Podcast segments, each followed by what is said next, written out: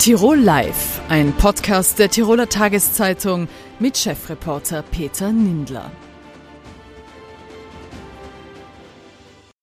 Herzlich willkommen bei Tirol Live, dem Fernsehformat der Tiroler Tageszeitung. Die Bundespräsidentenwahl ist geschlagen.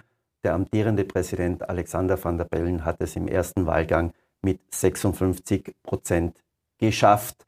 Wie ist das einzuordnen? Das frage ich jetzt die Innsbrucker Politologin Lore Hayek. Herzlich willkommen, Frau Hayek. Guten Tag. Frau Hayek, seit gestern Abend wird diskutiert, 56 Prozent zu wenig oder angesichts der Politikverdrossenheit, der Krisen angemessen und auch angemessen angesichts der sechs Gegenkandidaten? Insgesamt muss man sagen, natürlich sind 56 Prozent für den Wiederantritt eines Bundespräsidenten jetzt nicht wahnsinnig viel. Aber wir haben, wie angesprochen, wir haben eine hohe Politikverdrossenheit und wir haben insgesamt ein Feld von sieben Kandidaten gehabt. Und man muss, um Bundespräsident zu werden, 50 Prozent plus eine Stimme erreichen. Und ich sehe das so wie bei einem Fußballspiel, ob man ein Fußballspiel 1 zu 0 oder 4 zu 0 gewinnt, gewonnen ist gewonnen. Jetzt hat es ja von den Gegenkandidaten einen prononcierten äh, FPÖ-Kandidaten gegeben, der ganz klar mit seiner Strategie FPÖ und wir holen uns Österreich zurück äh, praktisch geworben hat. Und dann aus dem Mitte-Rechts-Spektrum doch weitere Kandidaten und die haben alle 35 Prozent äh, gemacht. Insgesamt ist das auch ein Ausdruck, dass diese Bundespräsidentenwahl auch eine Protestwahl war? Das ist ganz sicher so. Wir sehen eben sogar bei den Wahlmotiven für Walter Rosenkranz, der ja FPÖ-Kandidat war, dass eines der Hauptwahlmotive war, gegen das herrschende System zu stimmen, was bemerkenswert ist bei einer Partei, die es seit über 70 Jahren gibt. Das heißt, es gibt eben diese starke Verdrossenheit, jetzt vielleicht nicht unbedingt mit dem amtierenden Bundespräsidenten, aber insgesamt mit der politischen Gemengelage der letzten Jahre. Und die hat sich in dieser Wahl jetzt ausgedrückt. Das heißt, auch im übertragenen Sinn, Regierende haben es schwer, besonders schwer, wenn man auch gestern in die Wahl in in Deutschland äh, sich angeschaut hat, wo auch die Regierenden verloren haben und die AfD gewonnen hat, kann man sagen, derzeit äh, muss man das bei jeder Wahl irgendwie auf dem Zettel haben, auch den Protest gegen die Regierenden. Mhm. Wir haben während der ersten Phase der Corona-Pandemie gesehen, dass es einen hohen Zuspruch für Regierende gegeben hat. Das heißt, die Leute haben sich quasi ihren Regierungen zugewendet, äh, auf der Suche nach Lösungen, auf der Suche nach Krisenbewältigung. Und jetzt je länger sich diese Krise zieht und je mehr andere Krisen auch dazukommen, umso mehr gibt es eine Verdrossenheit, eine Unzufriedenheit mit den Regierenden.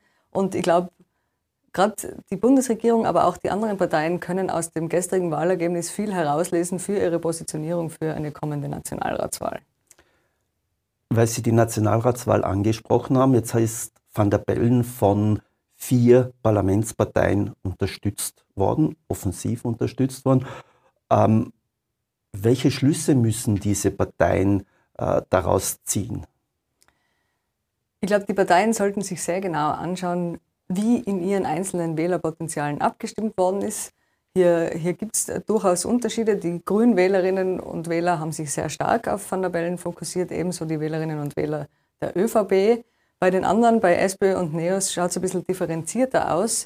Und wie gesagt, eben dieses Wahlergebnis können die Parteien jetzt tatsächlich als Ausgangspunkt nehmen für ihre Planung für die Nationalratswahl. Wenn man es auf die Wahlbeteiligung bezieht, äh, heute werden erst äh, mit den Wahlkarten praktisch wird die Beteiligung äh, nach oben geschraubt. Also österreichweit geht man von über 60 Prozent aus, in Tirol bei Mitte 55 Prozent. Ist es auch nicht gelungen oder gelingt es immer weniger bei der Bundespräsidentenwahl zu mobilisieren? Das würde ich jetzt nicht allzu dramatisch sehen, weil bei einem zweiten Antritt eines amtierenden Bundespräsidenten immer die Wahlbeteiligung niedriger ist, die Mobilisierung insgesamt geringer ist. Umgekehrt muss man sich anschauen, natürlich, wie diese äh, Nischenkandidaten, die angetreten sind, wie aus welchen Wählerpotenzialen die mobilisiert haben, die vielleicht nicht zur Wahl gingen sonst, Stichwort Jungwählerinnen, Erstwählerinnen. Äh, auch das sind Dinge, die, wo man einfach noch in die vertiefte Analyse gehen muss. Jetzt haben Sie die Jungwählerinnen angesprochen und da hat ja Äh, der Kandidat der Bierpartei, alias Marco Bogo, hat ja da überraschend sehr gut abgeschnitten. Also mit 20 Prozent bei den unter 30-Jährigen. In Wien könnte sich heute mit den Wahlkarten sogar der zweite Platz ausgehen. Was ist das für ein Signal?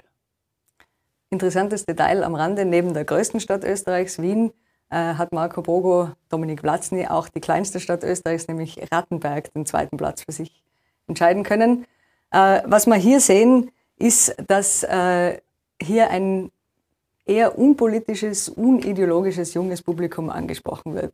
Wir sehen bei den Stimmen für Dominik Platzny, dass sich die, wenn wir die Bundespräsidentenwahl 2016 anschauen, die Wählerstromanalyse, dass sich die quasi zur Hälfte aus Hofer und Van der Bellen Wählern gespeist haben. Das heißt, hier gibt es eine zusätzliche Dimension zu dieser ideologischen Dimension, die in Zukunft zu beachten wird. Und das wird eine Kommunikationsfrage sein, wie man diese jungen, eher politikfernen Wähler und Wählerinnen anspricht. Da war ja die Botschaft von Dominik Vlasny zu sagen, äh, ich höre euch zu. Ist das die Botschaft, dass die Jungen haben wollen? Wir hören euch zu und nicht wir sagen euch, wie es geht? Ich glaube, das ist ein Punkt, ja. Aber vom Zuhören allein kann man nicht Politik machen.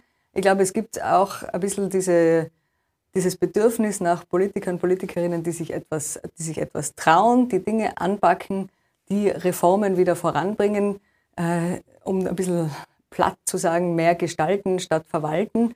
Also ich würde jetzt nicht allzu viel da hineinlesen, aber ich glaube, es braucht einfach eine neue Positionierung vieler Parteien, gerade im Hinblick auf eine Nationalratswahl 2024, die uns dann hoffentlich wieder aus einer Krise herausführt und wo man eben diese Antworten für die Zukunft braucht.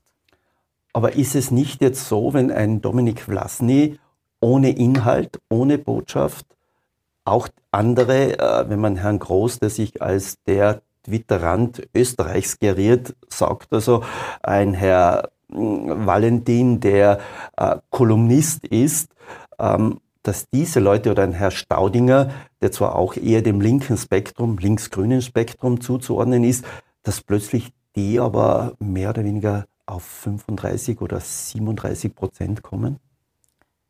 Ohne Inhalt, ohne Botschaft, das würde ich jetzt gar nicht so unterstützen. Ich glaube, dass man über jeden dieser Kandidaten eigentlich eine, eine kleine Seminararbeit oder eine Bachelorarbeit schreiben könnte, weil für jeden von denen gelten eigene Kommunikationsregeln. Zum Beispiel die Ergebnisse von Tassilo Valentin korrelieren sehr stark äh, mit der Reichweite der Kronenzeitung in einzelnen Bundesländern. Gerald Groß ist ein extrem aktiver YouTuber, Social Media Mensch, äh, der hat dort seine entsprechenden Kommunikationskanäle. Ebenso natürlich Dominik Platzny. Und was wir hier mitnehmen können, ist, wie sehr sich Kommunikationskanäle diversifizieren, wie stark sie auch von den klassischen Medien weggehen, auch von den sogenannten klassischen Social Media Kanälen, Facebook und so weiter.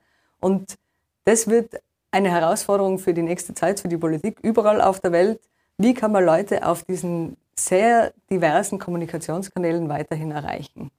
Jetzt hat die Nachwahlbefragung von Sora ergeben, dass 42 Prozent angegeben haben, sie sind von der Politik enttäuscht, sie sind verärgert. Wie will man das in diesem Spektrum, was Sie vorher angeführt haben, mit Social Media, neue Zugänge, wie will man das reduzieren? Da könnt ihr jetzt viel Geld verdienen mit einer schnellen Antwort auf diese Frage. Ich kann nur sagen, das ist die Herausforderung, wo, vor der die Politik steht. Es hat Politikverdrossenheit in einer gewissen Art und Weise, kennen wir schon länger, aber diese, diesen richtigen Ärger und diese Sorge, die Menschen verspüren, das ist etwas, was wir jetzt in den letzten drei Jahren neu erleben und, mit dies, und, und, und Rezepte auf diese Stimmungslage, auf diese Emotionen in der Bevölkerung muss die Politik erst finden. Da ist keine Partei noch, äh, keine Partei hat noch wirklich eine Lösung dafür. Könnte man es umgekehrt sagen, äh, trotzdem hat Stabilität und Verlässlichkeit, für die Alexander van der Bellen geworben hat, letztendlich doch im ersten Wahlgang und doch relativ klar gesiegt? Das kann man im Endeffekt so sagen. Das kommt auch aus der Sora Wahlmotivsbefragung heraus, dass eben diese, dieser Stabilitätsfaktor, auch die Vertretung nach Österreichs nach außen und so weiter. Also alles diese klassischen Aufgaben, traditionellen Aufgaben, die dem Bundespräsidenten zugerechnet werden, da haben die Leute offensichtlich gefunden, Alexander von der Bellen hat diese Aufgaben gut erfüllt und deswegen haben sie ihn wieder gewählt. Ähm, alles andere, was wir im Wahlkampf erlebt haben, werden wir irgendwann als Nebengeräusche abtun können, aber es ist trotzdem, wie gesagt, für die Analyse trotzdem relevant und auch sehr interessant. Stabilität und Verlässlichkeit, äh, wenn wir nach Tirol kommen, da haben wir vor zwei Wochen eine Landtagswahl geschlagen. Es wird jetzt zwischen ÖVP und SPÖ verhandelt, auch unter dem Motto Verlässlichkeit und Stabilität. Und es gibt aber bereits die Unkenrufe, die sagen, das bedeutet weiter Stillstand. Ist das die Gefahr, in dem sich jetzt ÖVP und SPÖ begeben? ÖVP und SPÖ sind nach dem Wahlergebnis quasi äh, dazu verdammt, diese Koalition zu bilden. Das war eigentlich seit dem Wahlabend klar. Es hat ein bisschen Herumgeplänkel gegeben mit anderen Koalitionsvarianten. Aber es war bereits am Wahlabend relativ klar, dass es diese Koalition geben wird. Das ist natürlich auch ein bisschen eine Bürde für die beiden Verhandler, weil sie äh, jetzt nicht eine wahnsinnig innovative, neue, kreative Koalition bilden können. Ähm, andererseits eben natürlich ist Stabilität und Kontinuität auch ein wichtiger Faktor, den sich Menschen wünschen. Das heißt, in diesem Spannungsfeld wird dieses Koalitionspapier dann wahrscheinlich entstehen. Schwarz-Rot mit einem neuen Anstrich was braucht diese Koalition, wie Sie schon gesagt haben, die natürlich mit Bürden belastet ist. Einerseits auf Bundesebene bis 2017, wo nur mehr zum Schluss äh, die Frage wäre, wer blockiert mehr den anderen. In Tirol haben wir sie bis 2013 gehabt. Äh, was braucht diese Koalition für einen neuen Anstrich? Einerseits wird einmal interessant, wie das Kräfteverhältnis in der Koalition ist. Wir hatten davor unter Schwarz-Grün ein Verhältnis von 17 zu 4 in Mandaten. Jetzt haben wir ein Verhältnis von 14 zu 7, ÖVP zu SPÖ.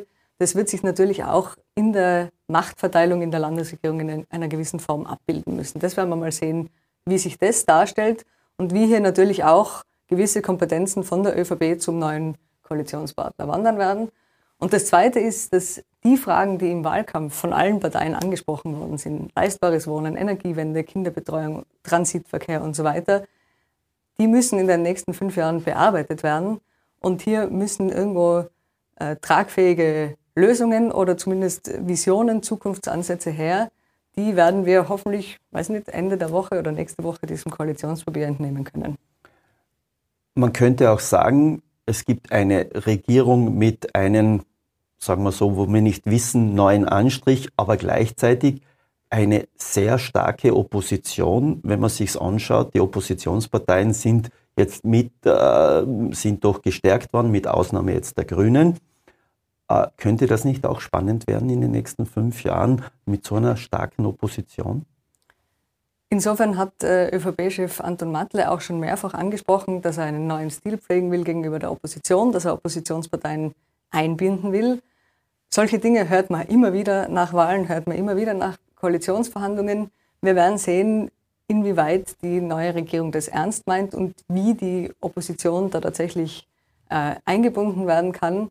Ins, in, insgesamt ist es natürlich so, wenn es einen Wechsel in der Regierung gibt, dann muss sich auch die Opposition immer neue einspielen.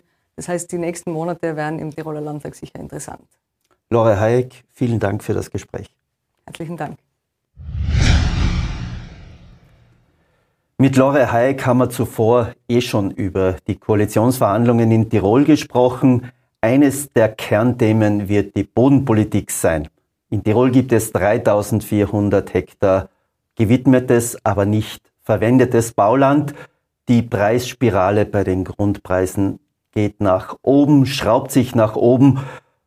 Die Opposition fordert schon seit Jahren mutige Schritte.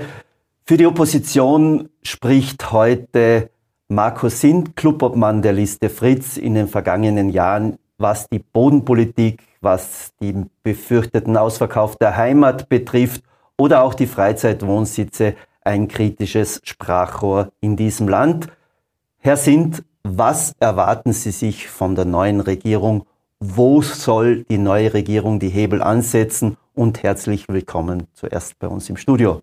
Ja, danke für die Einladung. Äh, ich denke, die neue Regierung hat wirklich dringenden Handlungsbedarf. Äh, wir sehen es, die Preise sind in den letzten Jahren äh, durch die Decke geschossen. egal ob für Miete, egal ob für Eigentum oder für Grund und Boden für ein Baugrundstück. Wir haben erhoben, und das sind keine Schätzungen, sondern sind statistische Daten, würde ein Tiroler 500 Quadratmeter Bauland kaufen, dann müsste er sein gesamtes Einkommen 36 Jahre lang sparen, damit er sich in Kirchberg ein 500 Quadratmeter Baugrundstück leisten kann. Da hat er noch kein Haus draufstehen, sondern da hat er nur das Grundstück. 36 Jahre den gesamten, das gesamte Einkommen. Daran sieht man, die Preise haben sich verselbstständigt. Es sind Fantasiepreise inzwischen. Und der Hauptgrund ist aus meiner Sicht, aus Sicht der Liste Fritz, eine seit Jahren und Jahrzehnten verfehlte Grund- und Bodenpolitik, wo wir eben äh, wahnsinnig viel Baulandüberhang, Baulandreserven angehäuft haben, in ganz Tirol laut Erhebung mehr als 35 Millionen Quadratmeter. Jetzt könnte man sagen, Angebot und Nachfrage, regulierte Markt. Wir haben in Tirol nur 11,9 Prozent siedelbare Fläche. In Wahrheit, wenn man Industriebetriebe, Wirtschaftsbetriebe abzieht, noch weniger. Ist es nicht so, dass man eigentlich nichts machen kann?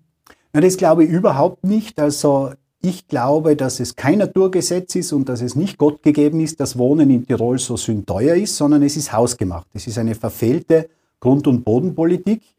Und man muss schon schauen, äh, wie kommt man da wieder in die Spur.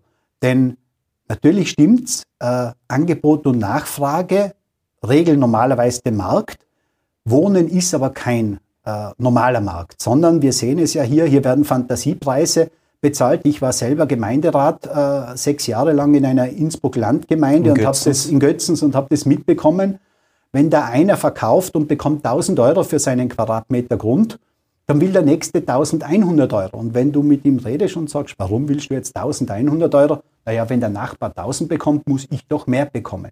Man sieht also, hier ist kein normaler Angebot- und Nachfragemodus, sondern hier sind inzwischen Fantasiepreise eingekehrt vor allem auf den Rücken jener, die wirklich Wohnungen und Baugründe suchen, denn die können sich das so nicht mehr leisten.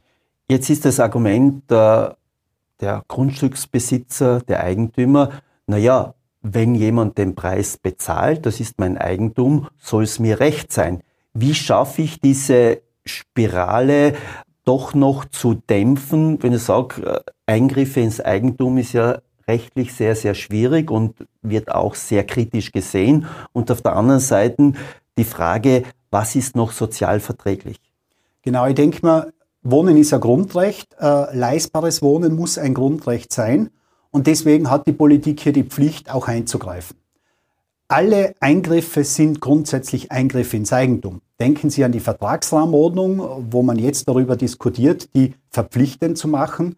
Da wird jedem, der ein Grundstück neu gewidmet bekommt, bis zu 50 Prozent hergenommen oder weggenommen und zum geförderten Wohnpreis verkauft. Das ist ein Eingriff ins Eigentum, genauso wie es ein Eingriff ins Eigentum ist, zu sagen, wir haben jetzt 35 Millionen Quadratmeter gewidmetes, nicht bebautes Bauland.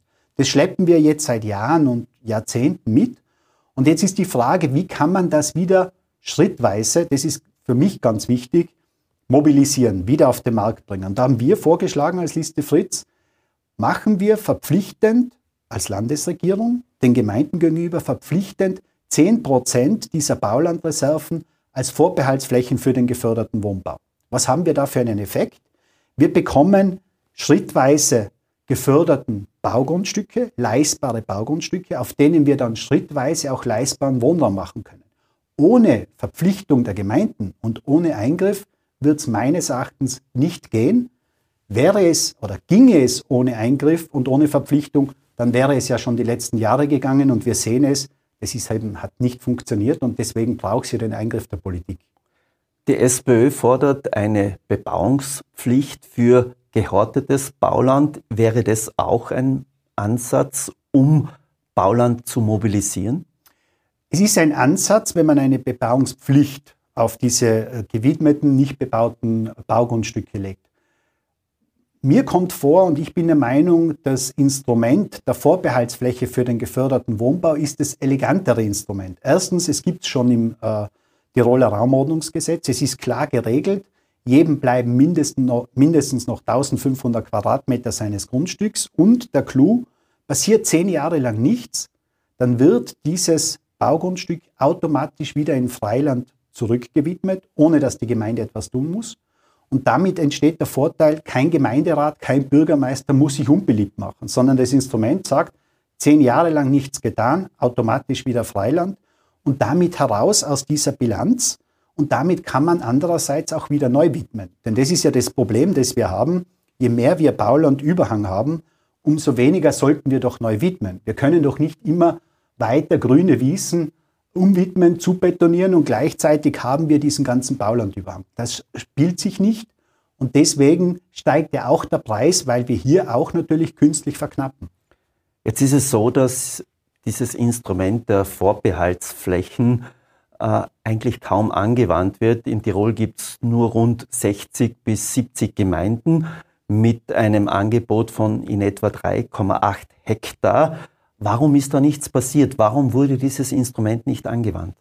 Ich glaube, der Grund ist, kein Bürgermeister, kein Gemeinderat will sich unbeliebt machen. Und kein Bürgermeister, kein Gemeinderat will sagen, äh, Herr Huber, Frau Meier, Sie müssen jetzt für die Allgemeinheit ein Grundstück, das Sie gewidmet haben, günstiger hergeben. Das kennen wir und deswegen sage ich ja, es braucht eine Verpflichtung. Es braucht eine Verpflichtung für die Gemeinden. Dann kann der Bürgermeister und der Gemeinderat sagen, liebe Leute, es tut mir leid, das Land schreibt mir das vor, ich muss das jetzt umsetzen. Diese Verpflichtung ist notwendig und da muss natürlich schon eine Regierung, eine Landesregierung, und das wäre jetzt meine erste Forderung auch an die kommende Landesregierung, hier muss sie Mut beweisen, hier muss sie diesen Eingriff auch wagen und muss sagen, ja, wir schreiben den Gemeinden das vor, damit ein Teil dieses Baulands wieder, äh, wieder mobilisiert wird und wieder auf den Markt kommt. Sozialminister Johannes Rauch von den Grünen ist sogar noch einen Schritt weiter gegangen und hat gesagt, wir müssen die Widmungshoheit von den Gemeinden wegbringen, hin entweder zu den Bezirkshauptmannschaften oder zum Land. Wäre das nicht auch ein möglicher Schritt, damit die Gemeinden oder die Bürgermeister sagen, okay, das ist nicht unser Business, das müssen andere machen. Wäre das nicht auch eine Möglichkeit? Ich könnte es mir jetzt als Oppositionspolitiker fein machen und bequem machen und sagen, jawohl, ich stimme ein in den Chor derer, die die Raumordnung von den Gemeinden wegnehmen wollen. Ich sehe das nicht so. Und zwar deshalb, weil ich glaube, dass sich damit nicht substanziell etwas gewinnen lässt. Denn wenn ich das den Gemeinden wegnehme, dann ist ja meistens der Vorwurf, hier gibt es Freundelwirtschaft, da wird der Cousin oder der Nachbar oder jemand mit einer Umwidmung bedient. Und davor bin ich nicht gefeit, wenn ich es an die BH gebe oder ans Land Tirol gebe. Auch dort gibt es Freundelwirtschaft. Also da sehe ich keine äh, wesentliche Verbesserung. Ich glaube, das jetzige System, das ja ein zweistufiges System ist, die Gemeinde widmet und das Land Tirol als Aufsichts- und Kontrollbehörde schaut drauf, wäre am Papier ein gutes System. In der Praxis funktioniert es deshalb nicht, weil sich das Land Tirol kaum einmal seiner Aufsichts- und Kontrollpflicht wirklich ernst nimmt und umgekehrt, weil natürlich auch, das muss man schon sagen, in vielen Gemeinden auch zu wenig Augenmaß dabei ist, wenn gewidmet wird. Da wird auch viel Unsinn gewidmet und auch da gehört es den Gemeinden klar zu sagen, ihr habt eine Aufgabe, ihr müsst hier das auch wirklich ordentlich machen und das Land muss dann auch kontrollierend seine Aufgabe wahrnehmen. Den Gemeinden das wegzunehmen, glaube ich nicht, dass es der richtige Schritt wäre. Was Sie Freundalwirtschaft äh, erwähnt haben, glauben Sie, dass es zu viel, ich würde das jetzt einmal so stehen lassen, ist ein oppositioneller Vorwurf, aber glauben Sie, dass es zu, viele Nä zu viel Nähe gibt zwischen Leuten, die sagen, ich brauche eine Widmung und den Gemeinden, wenn man es auf diese Ebene bringt? Ja, das liegt doch auf der Hand. Wenn Sie heute in einem Gemeinderat elf oder 15 Mitglieder des Gemeinderats haben, da wird jeder jeden irgendwie auch noch in den Dörfern kennen. Und natürlich ist da Nähe. Nähe muss nicht immer was Schlechtes sein. Nähe heißt auch, man ist vor Ort, man weiß, wo macht eine Umwidmung Sinn, wo macht sie keinen Sinn.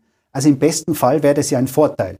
Im schlechtesten Fall, wenn es um Freundalwirtschaft geht, wenn es um wir kennen diese Fälle, man versucht jemanden, der nicht mehr gut wirtschaftlich steht, mit einer Umwidmung zu sanieren und so weiter, dann ist es falsch. Dann macht es eben, da ist die Nähe schlecht. Aber ich glaube, notwendig wäre es, wenn die Aufsichtsbehörde ihre Kontroll- und Aufsichtspflicht, also die Landesregierung, wahrnimmt und den Gemeinden auch klar sagt, nicht jede Widmung geht einfach durch, sondern da gibt es auch Grenzen. Und Letzten Endes, wir reden hier alle vom Gemeinwohl. Äh, es soll ja für die Allgemeinheit was Produktives sein.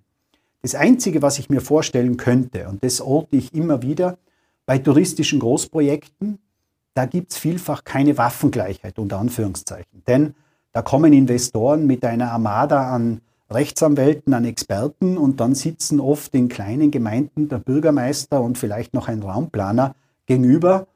Da könnte ich mir schon vorstellen, dass man diese touristischen Großprojekte direkt über das Land abführt und nicht mehr über die Gemeinden. Das wäre ein äh, Diskussionspunkt, den man auch gerne, äh, würde ich das mit der neuen Regierung einmal besprechen, ob das nicht ein Ansatz wäre, weil stellen Sie sich vor, bei so touristischen Großprojekten, da reden wir dann schon im mehreren Millionenbereich und äh, da sind dann oft den Gemeinden tatsächlich die Hände gebunden.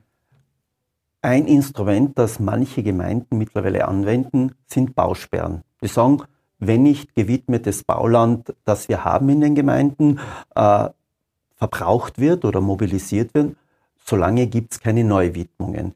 Ist das verhältnismäßig? Wäre das auch ein Ansatz? Naja, die Bausperre ist ja ein vorübergehendes Instrument. Da muss man sich schon klar sein, das ist ja kein Allzeitinstrument. Und eine Bausperre, die zwei Jahre lang dauert, die kann ich als Grundeigentümer auch gut und gerne aussitzen. Das schaffe ich, wenn ich jetzt es schon zehn Jahre geschafft habe, auf meinem Bauland zu sitzen. Ich glaube nicht, dass das das Instrument ist. Die Bausperre ist gut, wenn ich ein neues Raumordnungskonzept entwickle und dann mir überlege, äh, damit dazwischen nicht irgendwelcher Unsinn passiert, äh, jetzt habe ich mal eine Bausperre, aber das ist ein befristetes Instrument. Das ist kein wirkliches Instrument, um die Grund- und Bodenpolitik zu ändern. Da glaube ich, wäre es insgesamt noch vernünftiger zu sagen, wir führen es ein, dass es in jeder Gemeinde, wirklich in jeder Gemeinde, eine Erhebung gibt, was brauchen wir überhaupt? Eine Bedarfserhebung. Welchen Wohnraum brauchen wir? Für wen brauchen wir Wohnraum? Und auf Grundlage dieser Erhebung wird dann auch eine Bedarfsplanung gemacht. Denn das, was wir alle erleben in Tirol oder in Innsbruck, an jeder Ecke und an, jeder Ende, an jedem Ende wird doch gebaut. Wenn Sie durch Tirol fahren, Sie sehen Kräne und Baustellen en masse. Eigentlich müsste man doch glauben, wir haben jetzt genug gebaut und jeder, der sucht, findet auch etwas. Aber wir bauen am Bedarf vorbei. Und das ist das, was ich immer wieder orte. Wir bauen für Investoren, für Anleger, auch für Spekulanten aber wir bauen nicht für die wirklich wohnungssuchenden Tirolerinnen und Tiroler. Wie optimistisch sind Sie, dass die Kontrolle der Freizeitwohnsitze oder der äh, widmungswidrig verwendeten Hauptwohnsitze, äh, dass da die Kontrollen wirklich fruchten? Ich glaube, sie müssen fruchten. Ich glaube, wir müssen auch zu einem Regime kommen, das tirolweit einheitliche Standards setzt. Wir haben jetzt einige Gemeinden im Bezirk Kitzbühel, die sich quasi selbst organisiert haben mit äh, Kontrollmenschen. Äh, das ist die zweitbeste Lösung. Wir als Liste Fritz haben vorgeschlagen, vom Land her eine Taskforce gegen diese illegalen Freizeitwohnsitze einzurichten. Das haben wir vor zweieinhalb Jahren vorgeschlagen. Das wurde leider unter äh, Schwarz-Grün schubladisiert. Was meinen wir damit? Es gibt Kontrollorgane, die beim Land ausgebildet, beim Land angestellt sind die Gemeinden haben einen mutmaßlich illegalen Freizeitwohnsitz entdeckt oder der wurde angezeigt und die können dann diese Kontrollorgane beim Land sozusagen abrufen. Damit haben wir einheitliche Ermittlungsverfahren, was ganz wichtig ist im weiteren juristischen Verlauf. Wir haben einheitliche Benutzungsuntersagungen. Das wäre ein großer Schritt nach vorne. Und wir als Liste Fritz werden das halt wieder angehen und auch der neuen Regierung sagen, diese Taskforce gegen illegale Freizeitwohnsitze, die braucht es. Denn ich stelle das schon fest, wenn wir allein bei den genehmigten Freizeitwohnsitzen schon in jeder vierten Gemeinde über 8% haben, dann ist die Dunkelziffer natürlich der illegalen Freizeitwohnsitze und der falsch oder missbräuchlich verwendeten Hauptwohnsitze riesengroß, riesengroß. Und letzten Endes äh, dürfen Sie nicht vergessen, diese Freizeitwohnsitze verknappen Grund und Boden, sie verteuern Grund und Boden, sie machen aus unseren Dörfern seelenlose Geisterdörfer, weil das halbe Jahr kein Mensch da ist. Und letzten Endes geht das alles zu Lasten der einheimischen Bevölkerung. Und wir wollen für die einheimische Bevölkerung wieder leistbares Wohnen und deswegen wollen wir diesen Ausverkauf der Heimat auch stoppen. Zum Abschluss, zum Abschluss gibt es jetzt bald eine neue Regierung. Für die Liste Fritz bedeutet das wieder fünf Jahre auf der Oppositionsbank. Wie hart werden diese fünf Jahre? Es kommt ein bisschen auf die Frage darauf an, wird diese neue Regierung auch einen neuen Stil im Landtag an den Tag legen? Politische Beobachter werden gemerkt haben, dass die Liste Fritz viele Ideen gerade fürs leistbare Wohnen, gerade in der Grund- und Bodenpolitik in den vergangenen Jahren auf den Tisch gelegt hat. Und da war halt bei Schwarz-Grün kein Durchkommen, man hat das meiste einfach vom Tisch gewischt. Und ich denke, wenn hier ein neuer Stil auch kommt, den ich begrüßen würde, und man sich diese Ideen wirklich genau anschaut, dann können wir hier vieles neu machen. Wir können eine Regelung bei den Bodenaushubdeponien sehr schnell in den Griff kriegen. Wir können diesen Baulandüberhang beginnen abzubauen, was dringend notwendig ist. Wir können mit Bedarfserhebungen und Bedarfsplanungen arbeiten. Also ich denke, leistbares Wohnen geht über leistbare Grundstücke und deswegen wird es doch für alle Parteien, auch für ÖVP und für SPÖ, dringend notwendig sein, hier etwas weiterzubringen. Und da sind Sie bei uns als Liste Fritz gut aufgehoben, wenn Sie die eine oder andere Idee auch annehmen. Sucht die Liste Fritz noch die 378 Stimmen, die aufs vierte Mandat gefehlt haben? Ja, ähm, wir suchen nicht, aber es schmerzt tatsächlich bei so einem schönen Ergebnis, das wir äh, dank der Tiroler Wähler erreichen konnten, dass wir um 378 Stimmen dieses vierte Mandat im Landtag verfehlt haben, weil dann hätten wir auch alle Ziele äh, dieser Landtagswahl erreicht. Aber äh, ein Wahlkampf und ein Wahlergebnis ist wie im Sport. Man muss dann das Ergebnis auch akzeptieren und wir werden gestärkt mit einem Mandat mehr äh, unsere engagierte Oppositions- und Kontrollarbeit im Tiroler Landtag fortsetzen. Und äh, die Liste Fritz gibt es jetzt seit 2008 ununterbrochen. Und ich denke, wir haben gezeigt, äh, mit dieser Liste Fritz ist zu rechnen, auch weiterhin zu rechnen. Da sind ja viele Sternstunden verglüht und äh, wir sind da als Fixstern jetzt in der Tiroler Politlandschaft auch geblieben. Markus Sind, vielen Dank für das Gespräch.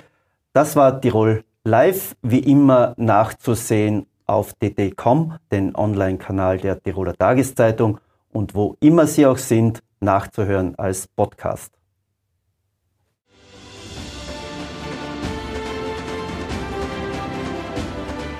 Tirol Live, ein Podcast der Tiroler Tageszeitung. Das Video dazu sehen Sie auf tt.com.